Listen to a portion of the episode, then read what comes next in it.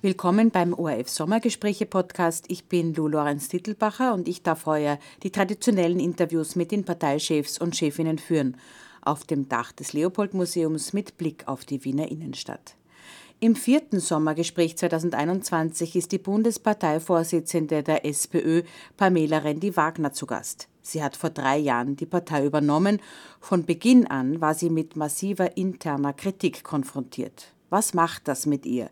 Gibt es überhaupt eine SPÖ? Und muss sich die Sozialdemokratie im 21. Jahrhundert neu erfinden? Unter anderem darüber spreche ich mit Pamela Rendi-Wagner im folgenden Interview. Ein wichtiger Teil der heurigen Sommergespräche ist ja, dass wir die Persönlichkeit der Politikerinnen und Politiker etwas mehr ausleuchten wollen. Bevor wir da Weggefährten zu Wort kommen lassen wollen, die Sie gut und lange kennen, würde ich Sie gerne mal fragen, gibt es eine Eigenschaft, die Sie gerne hätten, aber nicht haben? Das ist eine gute Frage. Ähm, vielleicht äh, nicht immer so direkt sein. Also viele Menschen behaupten in meiner Umgebung, ich bin vielleicht zu direkt. Ich sage äh, zu sehr, was Sache ist. Da wäre es vielleicht besser, einmal ein bisschen höflichere Worte zu finden oder ein bisschen eine Umschweife zu finden. Aber es hat sich irgendwie ergeben in den letzten 10, 20 Jahren, vielleicht aufgrund der beruflichen Tätigkeit, einfach zu sagen, was Sache ist und in der Politik mache ich es eigentlich nicht anders. Interessant, spannend. Darüber werden wir später noch sprechen. Jetzt lassen wir mal Ihre Weggefährten zu Wort kommen. Diana Weidlinger war wieder unterwegs. Die Pam war ein ziemlich ernster Mensch, die schon das Medizinstudium sehr ernst genommen hat und eine Perfektionistin. Sie hat bewiesen, dass, dass äh, wenn man den Frauen eine Chance gibt, äh, dass sich die Frauen äh, durchsetzen. Ich glaube, dass äh, Frau Rendi-Wagner in drei Jahren nicht die Spitzenkandidatin der Sozialdemokratie bei den nächsten Nationalwahlen sein wird. Sie wächst im Wiener Gemeindebau auf, studiert Medizin und übernimmt als erste Frau die Sozialdemokratie. Aber auf den steilen Karriereaufstieg folgt schnell ein öffentlicher Schlagabtausch. Da gilt ein Motto, die Männer brauchen mich und ich brauche sie. Wie erklärt sich ihr Entdecker Alois Stöger die anhaltende Kritik? Wie beschreibt ihre beste Freundin die gemeinsame Studienzeit? Und welche Unterschiede sieht Kreisgebiograf Christoph Kotanko zwischen ihr und ihrem politischen Vorbild?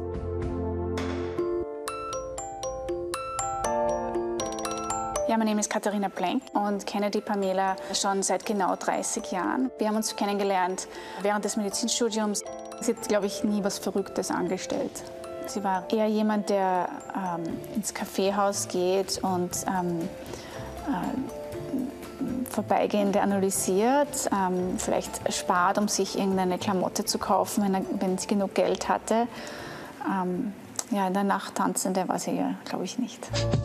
Randy Wagner wächst als Tochter einer Alleinerziehenden in Wien-Favoriten, einem traditionellen Arbeiterbezirk auf, maturiert und strebt eine Karriere als Epidemiologin an.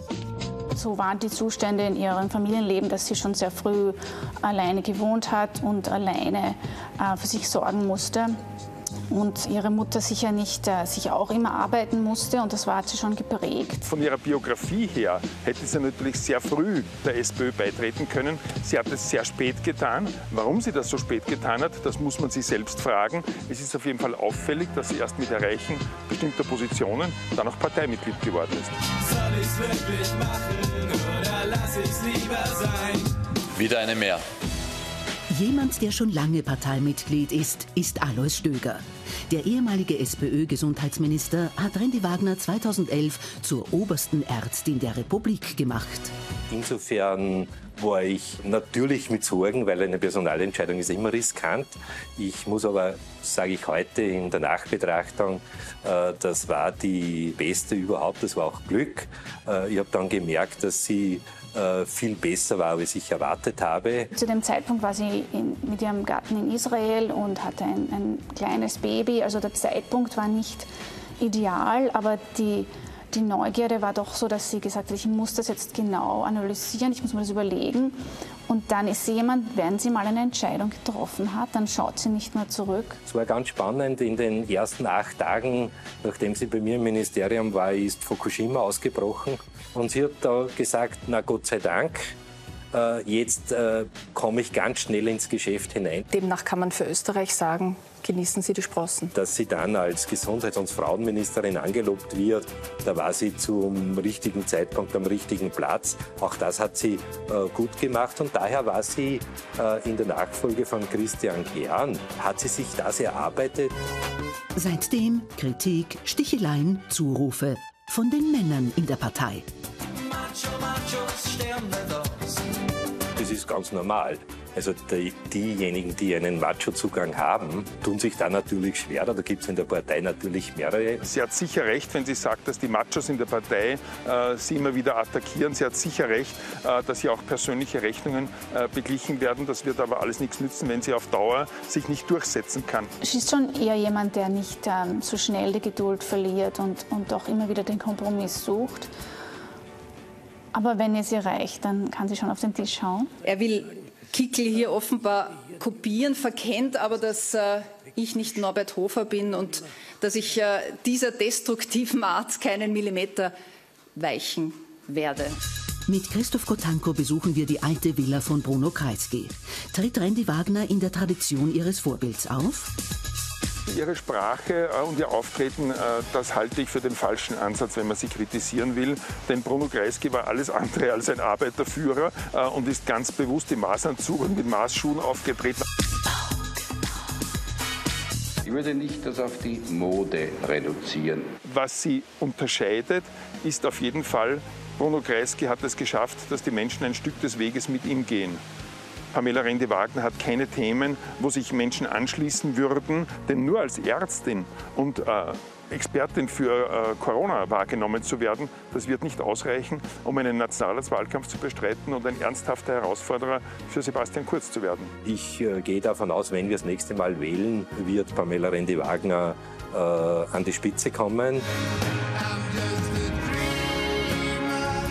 Darauf deutet momentan allerdings kaum etwas hin. Wie zäh ist Randy Wagner wirklich? Und kann es ihr noch gelingen, die Gegner in den eigenen Reihen zu überzeugen?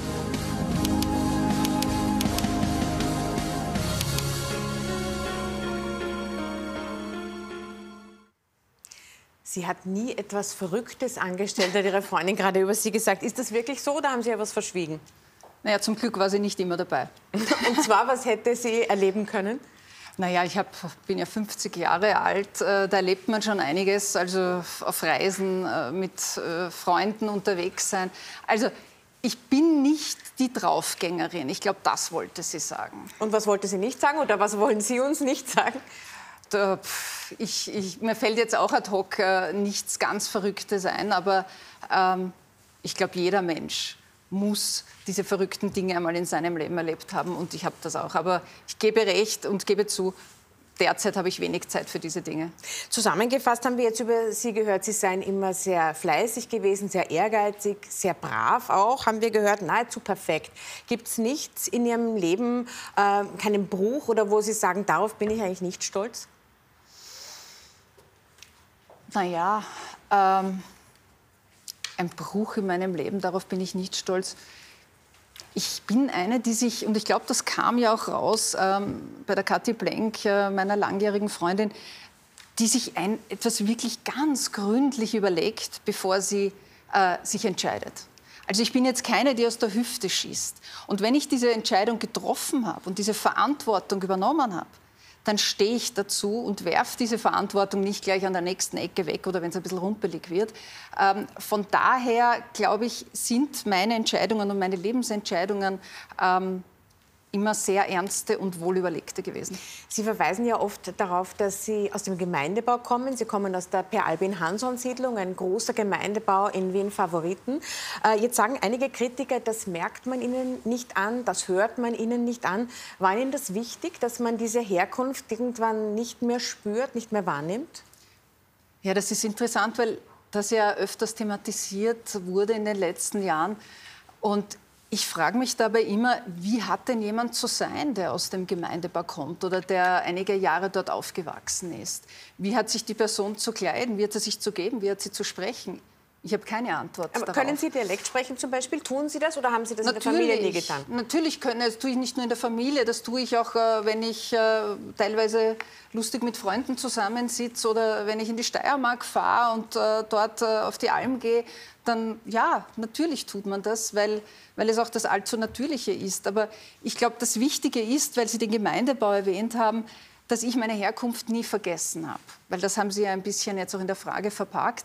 Und ich habe auch nie vergessen, wem ich das zu verdanken habe. Und das ist neben meiner Mutter und vor allem neben meinen Großeltern, zu denen ich ein sehr enges Verhältnis in meiner Kindheit und auch später hatte, die sozialdemokratische Politik in den 70er, in den 80er Jahren gewesen. Bruno Kreisky war hier prägend der eben den Gemeindebau für meine Mutter und mich als sicheres Dach über den Kopf ermöglicht hat, der mir die Schule, die Universität ermöglicht hat und der mir eine Freiheit gegeben hat nämlich aus meinem Leben was zu machen, nämlich das, was ich will. Das ist ja die klassische sozialdemokratische Erzählung, genau. quasi vom Gemeindebau genau. auf die Universität. Na, mein äh, Leben ist im Kleinen das, wofür die Sozialdemokratie eigentlich im Großen steht. Aber ja.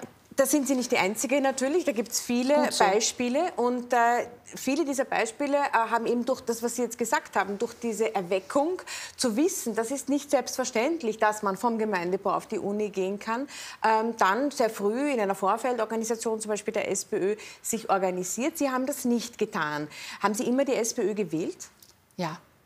Also so gut ich äh, mich erinnern kann, ich habe immer SPÖ gewählt. Ich habe vielleicht die eine oder andere Wahl einmal auslassen, äh, weil ich äh, nicht im, im, Land war. Ich war auch viel unterwegs. Ähm, aber ich habe immer SPÖ gewählt, weil ich nie vergessen habe, was es heißt, ähm, eine, einer Politik das zu verdanken, was mich im Leben geprägt hat und wer mir die Möglichkeiten und Chancen gegeben hat. Aber beigetreten sind Sie der SPÖ dann ganz, ganz spät. Christoph Kotank hat das vorhin auch im Beitrag angesprochen, nämlich erst bei Ihrer Angelobung zur Gesundheitsministerin. Da waren Sie 45 Jahre alt. Warum erst so spät? Ja, auch das äh, habe ich mich selbst ein paar Mal gefragt, warum eigentlich und kann Ihnen eigentlich nur eine sehr banale Antwort geben, weil manche Dinge ergeben sich im Leben und manche ergeben sich einfach nicht und es hat sich vorher nicht wirklich ähm, ergeben, was nicht heißt, dass ich der Partei nicht sehr verbunden war inhaltlich. Und äh, ich kann Ihnen sagen, als mich Christian Kern damals aus dem traurigen Anlass, Sabine Oberhauser ist damals gestorben, gefragt hat, ob ich die Nachfolgerin sein möchte, war das so und, und in die Partei eintreten möchte, war das ganz natürlich und selbstverständlich. Das war nicht einmal eine Sekunde an Nachdenken oder Diskussion. Und eines weiß ich auch ganz genau, hätte äh, mich eine andere Partei zu einem anderen Zeitpunkt gefragt, Ministerin zu werden, ich hätte das niemals angenommen. Sie betonen ja Ihren früheren Beruf schon viel öfter als andere Quereinsteigerinnen. Also da hört man das nicht so oft, was Sie vorher gemacht haben. Sie sagen das schon immer. Natürlich in der Corona-Krise durchaus auch ein Asset, wenn man sagt, man war mal Ärztin. Äh, haben Sie eigentlich das Gefühl, dass Sie als Politikerin mehr für die Menschen machen können, denn als Ärztin? Ja, genau das ist es ja. Also es hat mich sicher auch mein Arztberuf oder mein Ärztinnenberuf in die Politik letztlich geführt über den wichtigen Bereich der Public Health, der öffentlichen Gesundheit, wo ich äh, jahrelang auch geforscht habe und äh, festgestellt habe in vielen Studien, dass Gesundheit nicht gleich verteilt ist, sondern dass Gesundheit in sozioökonomisch benachteiligten Gruppen ähm, einfach geringer, beziehungsweise die Gesundheitschancen dort geringer ausgeprägt sind, Lebenserwartungen geringer sind. Und das äh, war für mich der Punkt, wo ich gesagt habe, als Ärztin kann ich zwar eine Behandlung und Therapie anbieten, aber ich kann die Gesundheitschancen diesen Menschen nicht von vornherein geben. Das kann man nur in der Politik, indem man Verteilungsgerechtigkeit und äh, Chancengerechtigkeit sich äh, als ganz, ganz wichtige ähm, Inhalts, äh, also da, als Wegweiser in der Politik nimmt. Und das ist die Sozialdemokratie. Was Sie wirklich in der Politik machen können, darüber reden wir gleich. Ich darf Sie einladen, dass Sie jetzt mit mir hineinkommen, dass wir drinnen Platz nehmen und jetzt auf dem Weg ein bisschen äh, über Ihren Weg in die Politik sprechen. Sie sind seit viereinhalb Jahren in der Politik, seit drei Jahren an der Parteispitze. Ähm, wenn man das mitverfolgt, muss man natürlich schon sagen, das ist sehr, sehr schnell gegangen. Wenn Sie es jetzt selbst rekapitulieren, war es nicht ein bisschen zu schnell, so ganz ohne Hausmacht, so ganz ohne Lobby in der Partei, in einer so traditionsreichen Partei? Ja, das war schnell. Da gebe ich Ihnen recht. Ah, zu schnell war die Frage. Ähm, es war ja auch äh, von mir jetzt nicht geplant. Also ich war ja jetzt nicht schon zehn Jahre oder 15 Jahre lang unterwegs und habe gesagt, ich möchte in die Politik. Das ist mein Traum. Sondern ich habe ja einen Beruf gehabt. Ich habe äh, den sehr, sehr gerne gemacht. Ich war dann im Gesundheitsministerium bei Alois Stöger im Bereich öffentlicher Gesundheit, Also, ich habe äh, dem Christian Kern gesagt, äh, wie er mich gefragt hat, aber warum eigentlich? Ich habe meinen Traumberuf. Und äh, das war genau der Punkt, aber deswegen insofern ist es schnell gegangen und ich konnte mir den Zeitpunkt auch nicht aussuchen. Aber der Sprung ins kalte Wasser, der lernt oft sehr gut schwimmen. Jetzt haben Alois Stöger und Christoph Kotanko vorhin im Beitrag von den Machos in der SPÖ gesprochen. Sie haben, das darf ich verraten, ein bisschen mitgeschwungen auch, als äh, Reinhard Fendrich das Lied gesungen hat. Tatsächlich sind es fast ausnahmslos Männer, die Sie äh, angreifen, die Sie kritisieren. Ist die SPÖ eine Macho-Partei? Also ich kann mit diesen Zuschreibungen ähm, sehr, sehr wenig anfangen, weil ähm, ich glaube, dass wir, und das können wir als beide Frauen in einer nicht ganz einfachen ähm, Welt, das eine ist die Politik, das andere ist der Journalismus und die Medienwelt, ähm, bestätigen, äh, dass wir noch immer als Frauen äh, eine gewisse Benachteiligung erfahren und es ein bisschen schwerer haben, Karriere zu machen und, und, und Karrieresprünge zu machen. Aber ich kann mit dieser Zuschreibung jetzt zu einer einzelnen Partei überhaupt nichts anfangen. Ich glaube, es ist so, es gibt verschiedene Meinungen. Wir sind eine große Partei und äh, so wie in jeder größeren Familie gibt es auch unterschiedliche Meinungen. Sie werden in der ZIP-2-Redaktion auch vielleicht manchmal unterschiedliche Meinungen haben, bevor Sie auf Sendung gehen. Ja, aber eben. wenn wir dann auf Sendung gehen, sind wir eine Meinung. Genau, aber man muss, genau, man muss sich hinarbeiten. Und wichtig ist ja, dass man sich in den Grundwerten verbunden fühlt. Und das ist in der SPÖ zweifelsohne der Fall. Aber was macht Ihnen das Leben schwerer? Und ich gehe jetzt nicht davon aus, dass Sie mir sagen, Ihr Leben ist nicht auch manchmal ein bisschen anstrengend in dieser Partei. Ähm, Frau zu sein zwischen all diesen vielen Männern oder nicht aus den Parteistrukturen zu kommen, die natürlich in der äh, SPÖ sehr stark verwoben sind, wie auch in der ÖVP, aber anders natürlich als in jüngeren Parteien? Also ähm, ich denke, es ist, äh, ich bin die erste Frau nach 130 Jahren ähm, an der Spitze der Sozialdemokratie. Und ich glaube, es war längst überfällig. Ja? Und von daher war das sicher auch ein Beweggrund, warum Christian Kern sich äh, dafür entschieden hat. Und ich denke, dass ich ihm hier auch Ja gesagt habe, das ist eine doppelt große Verantwortung, dass ich nicht nur mich für die Parteispitze bewusst entschieden habe, sondern dass ich auch die erste Frau an der Spitze bin. Insofern auch. Aber spüren Sie das? Spüren Sie das, dass Sie eine Position haben, die noch nie jemand hatte vor Ihnen, nämlich Frau zu sein an der Spitze der SPÖ? Die Frage, ich, spür, ich befasse mich keine, keine Sekunde damit. Aber ich glaube, dass es äh, vielleicht für viele ungewohnt in der Partei war. Ähm, nie ist die Kritik an ihrer Person deutlicher geworden als beim vergangenen Parteitag im Juni. Ähm, das Be Ergebnis bekannterweise 75 Prozent. Ich habe mir die Bilder ein paar Mal angeschaut, als Sie äh, das Ergebnis gehört haben zum ersten Mal, als Harry Koppitz es vorgetragen hat. Und äh, das Bemerkenswerte war, man spürt überhaupt keine Regung. Sie sind ganz kontrolliert, sie sind ganz ruhig. Ähm, da habe ich mir gedacht, das kann doch eigentlich nicht sein. Deshalb frage ich Sie jetzt ganz ehrlich, was haben Sie sich in diesem Moment wirklich gedacht? Naja, jeder ist ein Mensch und natürlich hätte ich mir äh, mehr als 75 Prozent gewünscht. Alles andere wäre ja wirklich seltsam, da gebe ich Ihnen vollkommen recht. Also ich bin kein Roboter, ich bin nicht eiskalt. Natürlich mehr wäre schön gewesen, aber ich habe jetzt mehrfach schon gesagt in den letzten Wochen, dass ich äh, damit gut leben kann, äh, dass das für mich eine Basis ist, gut weiterzuarbeit äh, weiterzuarbeiten.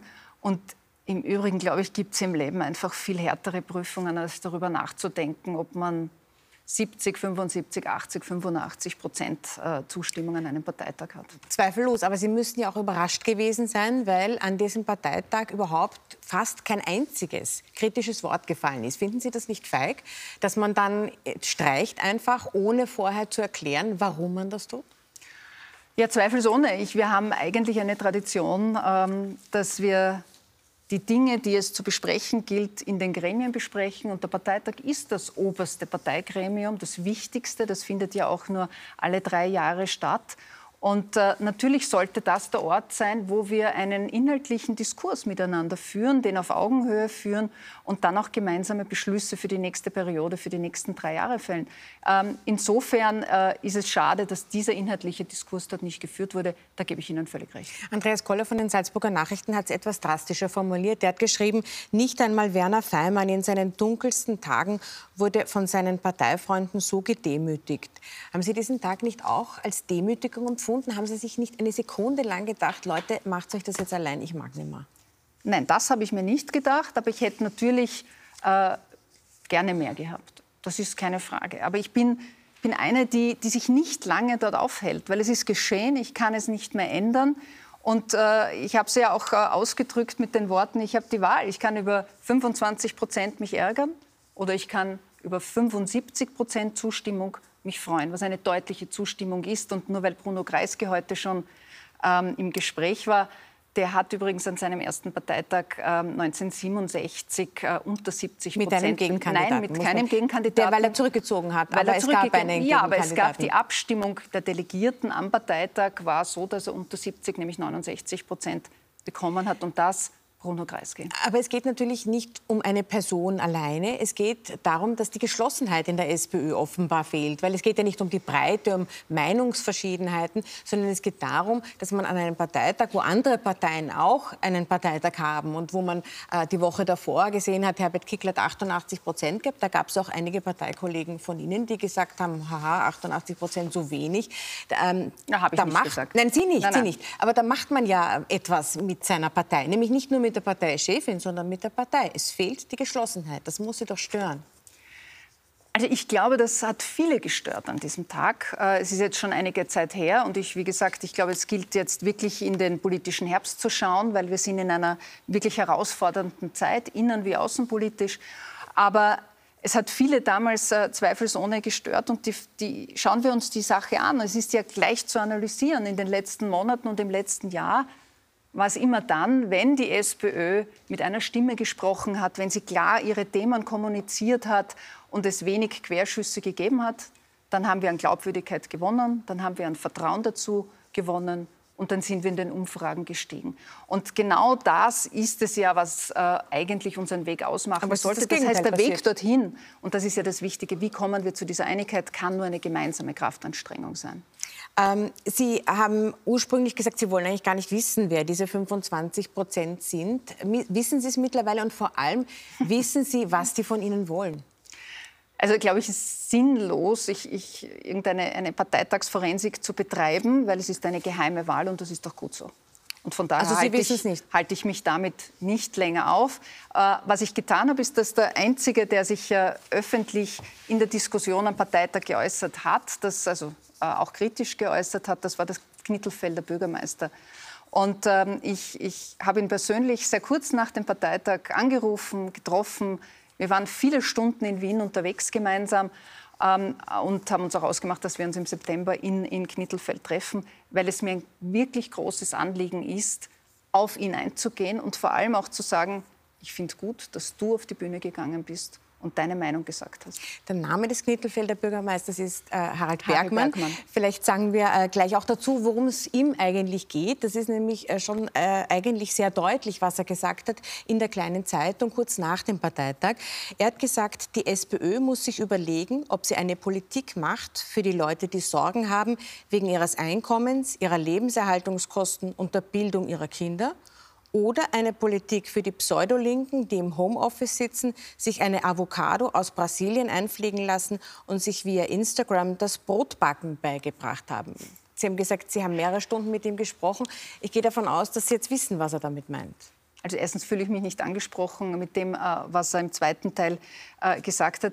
Er, hat vor allem ein Anliegen gehabt. Er kommt aus der Steiermark und er sagt, einer der größten Sorgen der Menschen in seiner Gemeinde, in seiner Stadt ist der Ärztemangel, der drohende Ärztemangel. Und das ist etwas, was mich als Gesundheitsministerin ja sehr beschäftigt hat. Und, äh, ähm, und ich habe dazu auch äh, mit ihm viele inhaltliche Lösungsvorschläge diskutiert und bin auch der Meinung, und das habe ich schon in, in mehreren Gemeinden gesehen, dass man dieses Problem hier seitens der Gesundheitspolitik dringend angehen sollte, dass man sich darum kümmern sollte, dass wir äh, mehr Medizinstudenten zu Ärztinnen und Ärzten ausbilden, dass man die Attraktivierung, nämlich dass mehr Mediziner und Ärzte in Österreich bleiben und nicht ins Ausland gehen, erhöhen muss, indem man zum Beispiel auch Landarztstipendien öffentliche verteilt, indem man äh, bei der Praxisgründung junge Mediziner dabei unterstützt, finanziell, rechtlich, bei all diesen Wegen. Ähm, und dass man auch die äh, Primärversorgungszentren endlich in die Fläche bringt, die ja eine moderne Form der, äh, der neuen Hausarztversorgung ist. Und ich bin im Übrigen dafür, dass man die Medizinstudienplätze endlich verdoppelt. Es kann nicht sein, dass wir dieses Nadelöhr, das wir hier haben, nicht beseitigen. Das wäre ein wichtiger Schritt für die Zukunft. In diesem Bereich haben Sie zweifellos eine hohe Expertise. Der Herr Bergmann hat aber nicht gesagt, es gibt einen Ärztemangel. Ja, das hat er hat auch er gesagt. gesagt. War ein hat er auch gesagt. großes Anliegen Aber das war jetzt nicht das, was ich vorgetragen habe, sondern was ich vorgetragen habe, war, dass er gesagt hat, die SPÖ macht Politik vorbei an den Menschen. Die versteht nicht mehr, wofür, äh, was, was wir brauchen, wir Menschen, die da arbeiten jeden Tag äh, und die etwas leisten. Und äh, was sagen Sie denn zu dieser Kritik? Also wir machen seit, äh, zumindest seitdem ich und auch äh, die Jahre davor Parteivorsitzende bin, haben wir ganz klare Schwerpunktthemen, die natürlich an den aktuellen Herausforderungen unserer Zeit orientiert sind. Und da gilt es jetzt in dieser Corona-Zeit natürlich Schwerpunkt im Bereich der Gesundheitspolitik zu setzen, damit wir gemeinsam rasch und gut durch diese Corona-Krise kommen, dass wir den Pflegenotstand beseitigen. Eine zweite große Angst, die viele Menschen, vor allem Ältere, haben, dass die Pflege in den nächsten Jahren nicht gesichert ist. Da habe ich viele Vorschläge in den letzten Wochen und Monaten, auch gestern wieder einen neuen Vorschlag dazu gemacht. Dass die Wirtschaft jetzt wieder anspringt und auch dieser Motor weiter gut läuft. Auch dazu haben wir viele Vorschläge gemacht, wie man die Langzeitarbeitslosigkeit, die sich um 50 Prozent erhöht hat durch Corona, viele Menschen, die über ein Jahr keinen neuen Job finden, dass wir diese sinnvoll bekämpfen mit Beschäftigungsprogrammen wie der Jobaktion 40.000 oder gezielten Umschulungsprogrammen, die die Pflegekrise zusammenbringt mit der Arbeitslosigkeit und gezielte Umschulungsprogramme macht und die Pflege Auszubildenden dabei auch finanziell unterstützt mit einem Ausbildungsbonus. Auch das sind ganz konkrete Maßnahmen, die im Leben der Menschen einen Unterschied machen. Und wenn jetzt nicht rasch gehandelt wird, dann laufen wir in den nächsten Jahren auf einen riesengroßen Pflegenotstand hin. Und das darf nicht passieren. Die Menschen müssen sich verlassen können, in Würde altern zu können. Wir kommen gleich noch zu den konkreten Inhalten. Äh, Ich würde Sie trotzdem noch gern äh, sozusagen zum großen Ganzen fragen der Sozialdemokratie. Die SPÖ wurde vor 132 Jahren gegründet, aus der Arbeiterbewegung heraus. Die Zeit hat sich natürlich verändert, die Arbeit hat sich auch verändert. Haben Sie den Eindruck, dass da auch der Wertekompass verschoben werden muss? Der Sozialdemokratie muss sich die Sozialdemokratie neu erfinden? Nein, das glaube ich nicht. Also ich äh, bin der festen Überzeugung, dass die Sozialdemokratie genau heute dafür steht, wofür sie auch vor 130 Jahren äh, gestanden ist, nämlich dass der Staat und die Politik eine Verantwortung für die Lebensbedingungen der Menschen haben, dass der Staat die Menschen nicht ihrem Schicksal überlässt und dass äh, die Politik den Menschen Möglichkeiten und Chancen gibt, gerechte und faire Möglichkeiten und Chancen, die unabhängig von ihrem von ihrer Herkunft sind, von ihrer Familie, von der Geldbörse, also von den finanziellen Ressourcen, vom Geschlecht, dass Männer und Frauen gleiche Chancen haben. Das ist die Einstellung der Sozialdemokratie, das nenne ich Chancengerechtigkeit. Und diese Gerechtigkeit bringt die Menschen die Freiheit, aus ihrem Leben etwas zu machen, ein selbstbestimmtes Leben zu führen. Und das hat sich seit über 130 Jahren nicht geändert. Was sich allerdings geändert hat, ist die Einstellung der Arbeiterinnen und Arbeiter zur SPÖ. Die klassischen Hackler vertrauen der SPÖ offenbar nicht mehr so, wie sie es mal getan haben. Äh, bei der Nationalratswahl 2019 war die SPÖ hinter der FPÖ, das ist schon länger so, aber hinter der ÖVP, das ist neu, drittstärkste Partei. 75 Prozent der Arbeiterinnen und Arbeiter wählen die SPÖ nicht. Wer sind die Arbeiterinnen und Arbeiter, für die Sie, für die SPÖ Politik macht? Nein, ein Arbeiter ist klassisch definiert und ich glaube nur, und das ist schon eine Veränderung gegenüber der Zeit vor 130 Jahren, äh, dass es noch eine andere Gruppe von Menschen dazukommen, um die wir uns ganz gezielt kümmern müssen, die man jetzt nicht als klassische Arbeiterinnen und Arbeiter bezeichnet, aber das sind die Einpersonenunternehmen. Das sind ganz viele Frauen, die in diesem Bereich tätig sind und die sind eigentlich eine neue Zielgruppe, die nicht jetzt der klassische Hochofenarbeiter ist oder nicht der klassische äh, Arbeiter, der an der Baustelle steht. Ähm, zweifelsohne nicht. Aber das ist eine neue Gruppe, um die wir uns kümmern, die im Wachsen ist. Also stärker in die Mittelschicht. müssen. Ganz stark natürlich auch in die Mittelschicht hinein. Und im Übrigen sind wir eine Volkspartei. Wir sind eine Partei, die natürlich eine ganze Palette und eine Breite von Bevölkerungsgruppen erstens ansprechen und natürlich auch abholen wollen. Sie haben übers Wochenende ein paar äh, Vorschläge in die politische Debatte einsickern lassen. Nicht ganz ohne Zufall gehe ich davon aus. Einer der zentralen Punkte war ein 500-Euro-Bonus für Arbeitslose. Jetzt war es auch äh, und vor allem in der Nachbetrachtung des Parteitags an der Basis immer und immer wieder zu hören, die SPÖ kümmere sich mehr um die Arbeitslosen als um die Arbeiter. Sie kennen diese Kritik natürlich. Nähern Sie die nicht auch mit diesem Vorschlag? Also Sie meinen den 500 Euro Umbildungs- oder Umstiegsbonus äh, für jene, die sich äh, dazu bereit erklären, aus der Arbeitslosigkeit eine Pflegeausbildung ähm, zu machen. Das ist ja eine ganz gezielte Maßnahme, um zwei große Herausforderungen in einem zu bewältigen, nämlich die Herausforderung, dass die Langzeitarbeitslosigkeit extrem gestiegen ist in der Corona-Zeit. Davor können wir die Augen nicht verschließen. Das ist das eine. Und das zweite ist, wir haben zu wenig Pflegekräfte. In den nächsten zehn Jahren fehlen uns an die 80 bis 100.000 Menschen, die äh, Menschen künftig pflegen werden. Und die gute Nachricht ist, wir werden immer älter. Das heißt, die zu Pflegenden werden immer mehr. Und aus dieser Diskrepanz heraus habe ich gesagt, natürlich ist es nur logisch, wenn wir auf der einen Seite so viele Arbeitslose haben und auf der anderen Seite fehlen Arbeitskräfte, dass wir Umschulungsprogramme, gezielte Umschulungs- und Umqualifizierungsprogramme anbieten und den Menschen in dieser Zeit, wo sie diese Umschulung zur Pflegekraft machen, ihnen auch äh, eine finanzielle Unterstützung geben. Das ist der 500 Euro Bildungsbonus. Das ist nicht ganz äh, aus dem Vorschlag herausgegangen. Deshalb frage ich noch mal nach. Ersetzt dieser 500-Euro-Bonus also nicht Ihre Forderung, äh, das Arbeitslosengeld auf 70 Prozent des Letztgehaltes äh, Nein, anzuheben? Das, ist, das hat damit nichts zu tun. Die Forderung nach einer Erhöhung des Arbeitslosengeldes ist natürlich weiter intakt und ist eine ganz, ganz wichtige, wenn wir wissen, dass die Arbeitslosigkeit noch immer höher ist als äh, vor der Krise.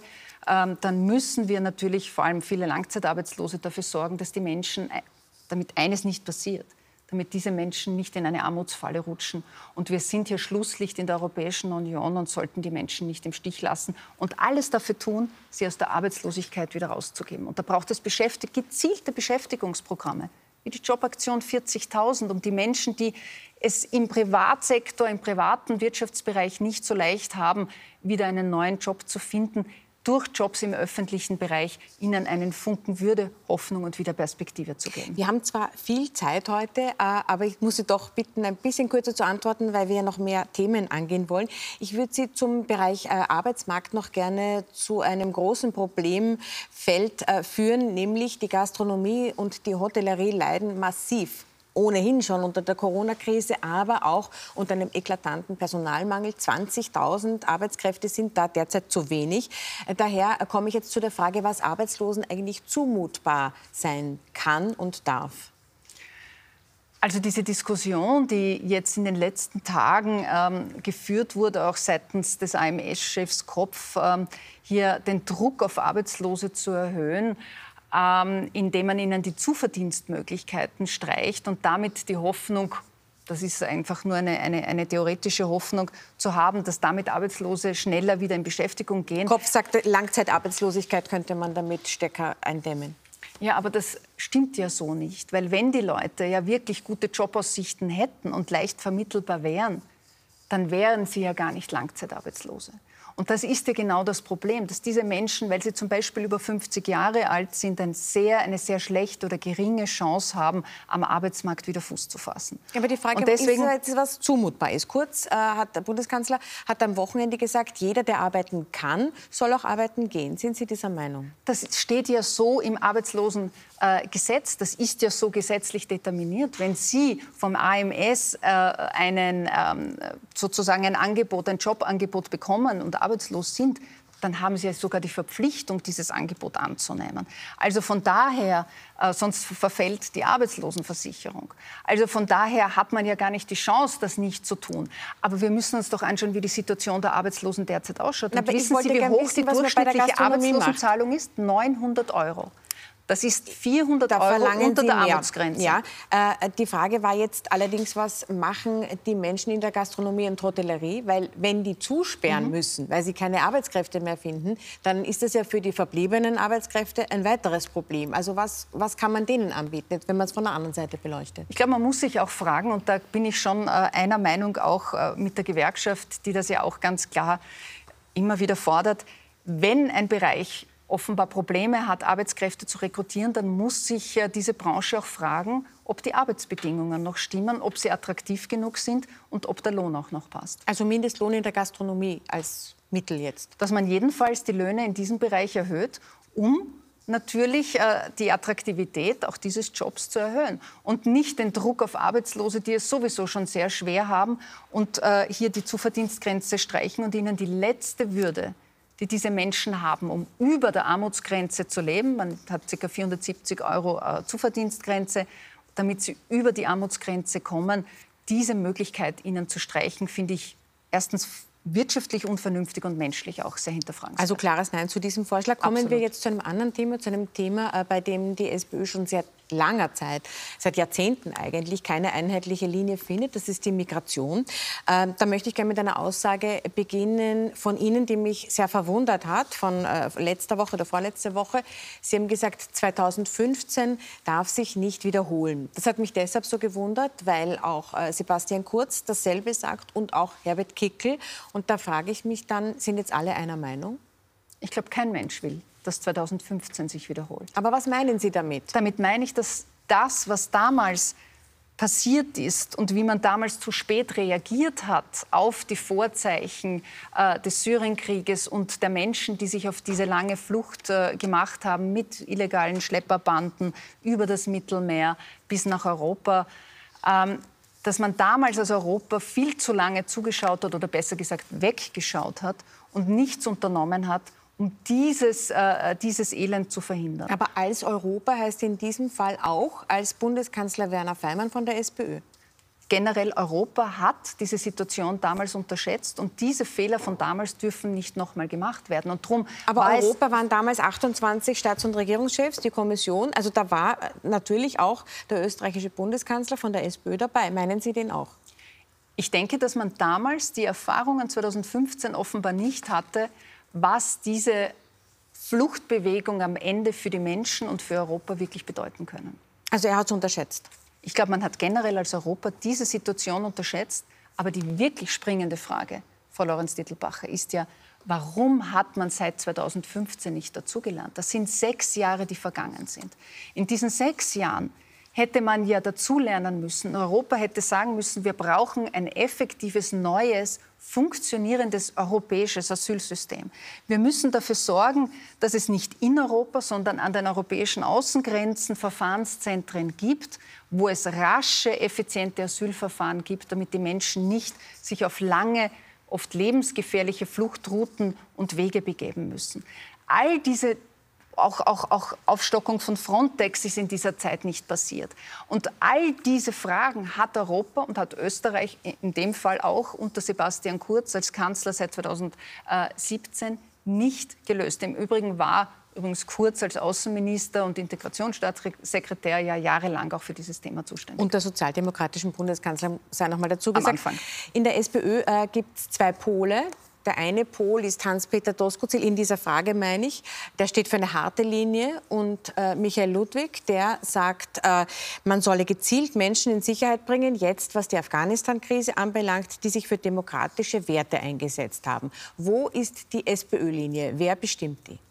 Also die Situation ist verheerend, die wir in Afghanistan äh, in den letzten Wochen und Tagen beobachten müssen. Europa kann nicht wegschauen, das ist keine Option. Ähm, im, im, Im Wesentlichen gibt es drei Möglichkeiten. Entweder man sagt, wir haben damit nichts zu tun, Österreich ist zu klein, es interessiert uns nicht. Das ist für mich keine Option, weil sie löst das Problem nicht, ganz im Gegenteil, sie vergrößert das Problem am Ende des Tages. In einigen Monaten wird das Problem damit ein noch viel größeres und vielleicht sogar unlösbares. Zweite Möglichkeit, Österreich rettet die Welt. Wird auch nicht möglich sein. Das kann ich emotional zwar nachvollziehen, auch ich würde das gerne, aber das ist faktisch nicht möglich, das wissen wir beide auch. Und die dritte Möglichkeit ist die, zu sagen, was können wir gemeinsam tun, um hier zu helfen, was ist überhaupt möglich.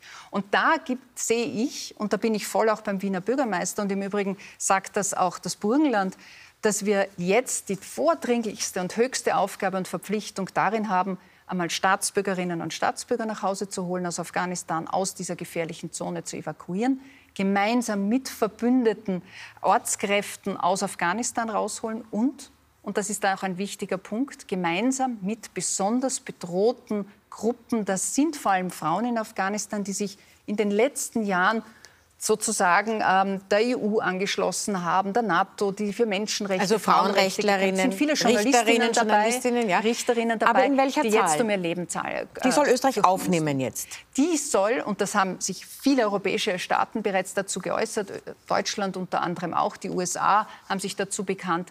Und das ja, Österreich will das nicht machen. Sie sagen ja, aber in welcher Zahl? Es ist entscheidend, dass wir das im Rahmen einer internationalen Hilfsgemeinschaft machen. Und Österreich soll selbstverständlich da dabei sein. Wir dürfen diese Menschen nicht im Stich lassen. Die stehen auf Todeslisten der Taliban. Und das sind Frauen, die für uns und für unsere westlichen Werte gekämpft haben. in welcher Zahl ungefähr? Wissen Sie, wenn ich das Ihnen jetzt sagen könnte, in dem Chaos, das derzeit vor Ort dort herrscht, äh, dann hätte ich eine Information, die nicht einmal amerikanische was Geheimdienste wenn hätte. Österreich aufnehmen soll, wie viele? Also ich habe immer gesagt, äh, wir wissen, äh, eine Schätzung, es gibt ungefähr 300 weibliche Richterinnen in Afghanistan.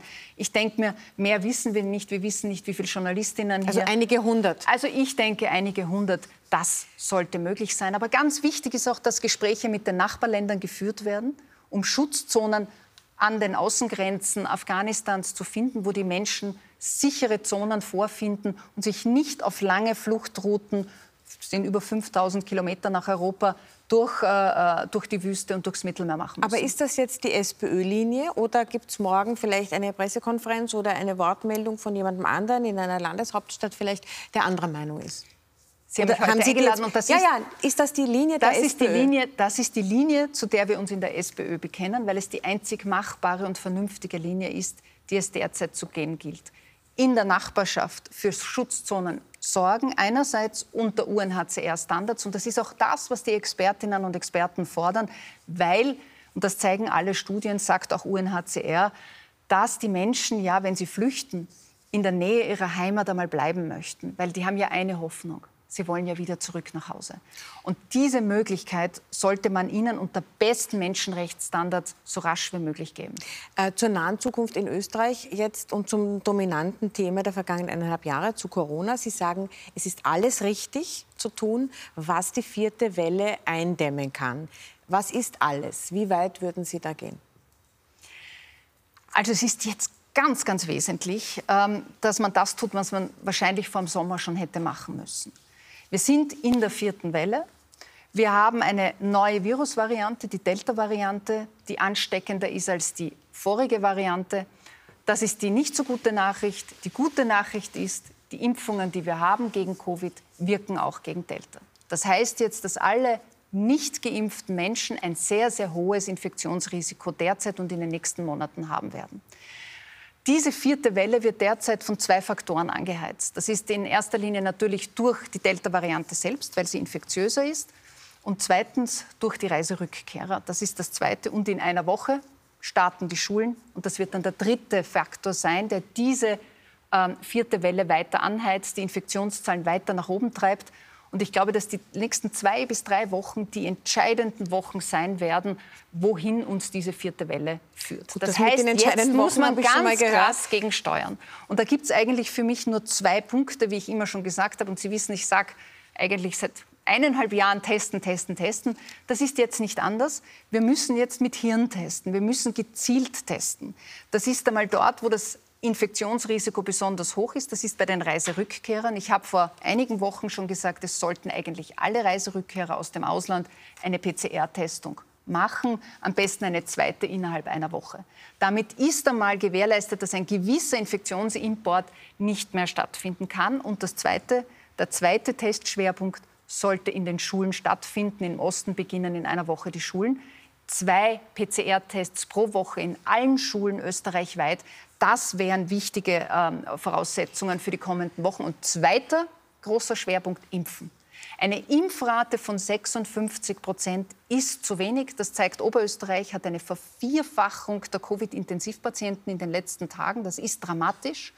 Und daher muss diese Impfrate so schnell wie möglich gehoben werden. Und der dritte Stich. Der dritte Stich muss jetzt zügig bei denen, die im Jänner, Februar geimpft wurden, bei den über 65-Jährigen, bei den Hochrisikogruppen und allen, die mit AstraZeneca geimpft wurden, erfolgen. Niederösterreich so beginnt äh, Mitte September damit, äh, sonst wird ja eher noch zugewartet. Ähm, das mit dem Impfen funktioniert nicht so gut. Sie haben es schon gesagt, gestern gab es 1000 Erstimpfungen in ganz Österreich, eine einzige in Vorarlberg. Ist für Sie eine Art Lockdown für Ungeimpfte als letzte Möglichkeit äh, denkbar, also Menschen auszuschließen von Teilen des öffentlichen Lebens? Also wir sind derzeit noch weit davon entfernt, über Lockdowns zu sprechen. Als letzte Möglichkeit. Ja, die letzte Möglichkeit äh, wird es immer sein, über einen Lockdown zu sprechen. Aber ich glaube, wir können es schaffen. Und das ist ja wichtig. Was können wir schaffen? Vor einem Jahr war die Situation eine ganz andere, weil wir das Instrument des Impfens nicht hatten und weil wir diese Teststrategie noch nicht so etabliert hatten, wie es jetzt der Fall ist. Und wir haben jetzt die Möglichkeit. Das heißt, wir haben äh, die Frage, wohin uns diese vierte Welle führt, hat mehrere Variablen. Aber die größte Variable sind wir selbst. Wir haben es in der Hand. Wir haben einen Schutzschirm, der heißt Impfen. Nur wenn der Schutzschirm nicht aufgespannt ist, dann kann er uns nicht schützen. Äh, als Politikerin eine Impfpflicht zu verlangen, äh, ist klar, das ist äh, ein sehr heikles Terrain. Würde die Epidemiologin Pamela Rendi-Wagner eine Impfpflicht in einer Pandemie, wie wir sie jetzt erleben, äh, befürworten? Ich habe immer gesagt, wir müssen dort genauer hinschauen und äh, mit Impfverpflichtungen, wie es ja schon üblich ist, äh, hantieren, wo ein besonders hohes Infektionsrisiko gegeben ist und wo besonders sensible und vulnerable Gruppen sind. Das ist im Spital so und das ist im Pflegebereich so. Und da habe ich mich auch dafür ausgesprochen, dass bei Neuanstellung jedenfalls eine Impfpflicht verlangt werden kann. Das ist, glaube ich, äußerst notwendig, um diese Bereiche sicher zu halten. Grundsätzlich von einem Impfzwang halte ich nichts, weil ich aus meiner langjährigen Tätigkeit und Überzeugungen und, und Impfgesprächen, die ich geführt habe, weiß, wenn man die Menschen mit den richtigen Argumenten und mit der Wahrheit ähm, versucht zu überzeugen, gelingt das in 90 Prozent der Fälle. Äh, ich würde ganz gerne noch zum Schluss zu Ihren Zielen kommen. Äh, bitte Sie aber da relativ kurz zu antworten, weil wir schon am Ende der Sendung sind. Sie sagen, Sie wollen regieren, aber nicht mit dem System Kurz, wie Sie das nennen, und auch nicht mit der FPÖ. Jetzt war es der SPÖ bisher nie möglich, bisher äh, mit einer anderen Konstellation zu regieren. Mit wem denn dann? Es geht ja nicht um die ÖVP als solches, sondern es geht um um das System kurz. Und ich habe da extra jetzt ähm, das Einzige, was ich mitgebracht habe zu diesem Gespräch, was auf Papier ist, nämlich aus dem Standard vom 16., Online-Standard vom 16. August, weil das so gut zusammenfasst, was das System kurz beschreibt. Und erlauben Sie mir nur das ganz kurz ja, Wirklich ganz, ganz kurz. Geringschätzung des Parlaments, insbesondere des Untersuchungsausschusses, Angriffe gegen die Justiz, insbesondere WKStA, Ignorieren des Verfassungsgerichtshofs, Vorführen des Bundespräsidenten, unvollständige Erfüllung rechtlicher Verpflichtungen gegenüber dem Parlament, vermutliche Lügen im Untersuchungsausschuss und so weiter und so fort. Und das ist das System kurz. Und da geht es mir um eines. Da geht es mir um den Respekt vor Demokratie, unabhängiger Justiz, Rechtsstaat. Da geht es mir um einen respektvollen Umgang mit unseren obersten Organen, respektvollen Umgang mit katholischen Würdenträgern, mit unabhängigen Frau Medien, Wagner, mit Der Bundeskanzler kommt nächste Woche. Ich verspreche Ihnen, ich spreche mit ihm Nein, nicht aber über die nur SPÖ. um zu erklären, es geht mir nicht um eine Person. Es geht mir nicht um eine Person und es geht mir nicht um die Partei der ÖVP. Es geht mir um diese diese Grundeinstellung, die dieses System Kurz derzeit verkörpert, wie es gerade jetzt Aber mit zum wem Ausdruck wollen Sie dann regieren? Ist. Die Frage ist ja nicht, mit wem ich regieren will, sondern in welche Richtung sich die ÖVP hin entwickelt. Ich kann nur sagen, dass wir seit 76 Jahren, Zweite Republik, immer einen Grundkonsens hatten, nämlich ein demokratiepolitisches Grundverständnis, das Respekt vor Justiz, Rechtsstaat, äh, oberste Organe immer unausgesprochen als Grundsatz hatte. Und ich, was ich sage, ich schließe eine Koalition aus mit einem System, das diesen demokratischen Grundkonsens und Grundverständnis okay. nicht entspricht. Machen wir da einen Punkt? Aber die Frage ist, in welche Richtung die ÖVP sich entwickelt. Da gibt zumal es dort ja viele Kräfte auch gibt, die diesen Grundkonsens als ehemalig staatstragende Partei noch in sich tragen. Ottmar Karas, ja. Äh, Christian okay. Konrad. Wir, wir, machen jetzt da wirklich auch, einen auch Punkt. Ein, etliche Landeshauptleute. Ähm, das heißt, da habe ich jetzt keine Antwort. Wann nächste Nationalratswahl ist, wissen wir ohnehin nicht. Ähm, die Spitzenkandidatur in der SPÖ, so sagen Ihre Landesparteichefs, ist ohnehin noch nicht entschieden. Sollte es so sein, dass jemand anderer die SPÖ in die nächste Nationalratswahl führt, weil man sich darauf einigt, wäre das das Ende Ihrer politischen Karriere? Auf so was wäre, wenn, kann man jetzt und werde ich sicher nicht antworten, weil ich davon ausgehe, dass ich nächste Spitzenkandidatin bin. Das habe ich vor und das ist mein Ziel. Das war das vierte ORF-Sommergespräch 2021 mit SPÖ-Chefin Pamela Rendi-Wagner. Beim nächsten Mal begrüße ich den ÖVP-Bundesparteiobmann und Bundeskanzler Sebastian Kurz. Ich hoffe, ihr seid dann wieder dabei. Für heute danke fürs Zuhören.